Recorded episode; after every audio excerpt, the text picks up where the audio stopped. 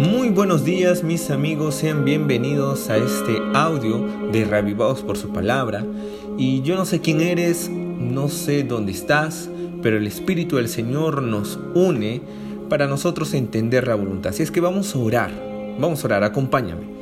Padre nuestro que estás en los cielos, toca nuestro corazón y ayúdanos a entender tu voluntad y tomar las mejores decisiones.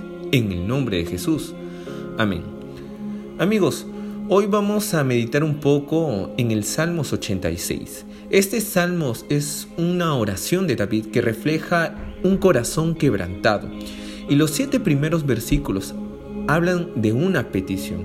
Por ejemplo, el versículo 1 dice así, Inclina tus oídos, oh Señor, y respóndeme, pues soy pobre y necesitado. Y utiliza muchos términos como inclina, respóndeme, guárdame, sálvame Alegra mi corazón, ten misericordia, tú eres bondadoso, escucha mi oración. En el día de mi angustia clamaré a ti y tú me responderás.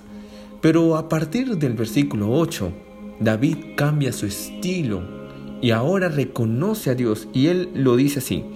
Ninguno de los dioses es comparable a ti. Ninguno de ellos puede hacer cosas que tú haces. Acá David está reconociendo porque sabe que Dios está al control de todas las cosas. Y quiero compartir el último versículo, y es el versículo 11, que dice así, Enséñame tu camino, Señor, para que yo ande en tu verdad. Dame un corazón enteramente fiel para que yo respete y guarde tu nombre. David era un hombre que suplicaba la misericordia de Dios, pero él ya había experimentado esa misericordia. Pero ahora la oración era para que el Señor continúe. Decía así, por favor Señor, escúchame, alegra mi corazón. Yo sé que no hay nadie como tú, solo te pido tu misericordia. Continúa haciendo las cosas por tu siervo, porque yo deseo alabarte, deseo glorificarte, quiero ofrecerte mi vida. Tú demoras en hacer justicia, pero eres rápido en hacer misericordia. Yo quiero hacerte una pregunta. Si tus problemas fuesen como los de David, no sé si ahorita estás pasando alguna dificultad triste, estás luchando con algún pecado, sientes que el mundo está yendo contra ti. La pregunta es, ¿actuarías como David? ¿Orarías como David? ¿Refugias tu vida en Dios?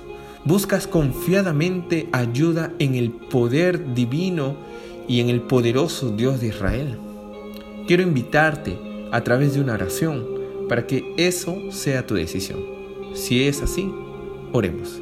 Señor, cuida nuestra vida y sobre todo, Señor, gracias por tu misericordia y entender tu voluntad en todo momento. Guarda nuestras vidas y te entregamos nuestro corazón hoy y siempre, en el nombre de Jesús. Amén.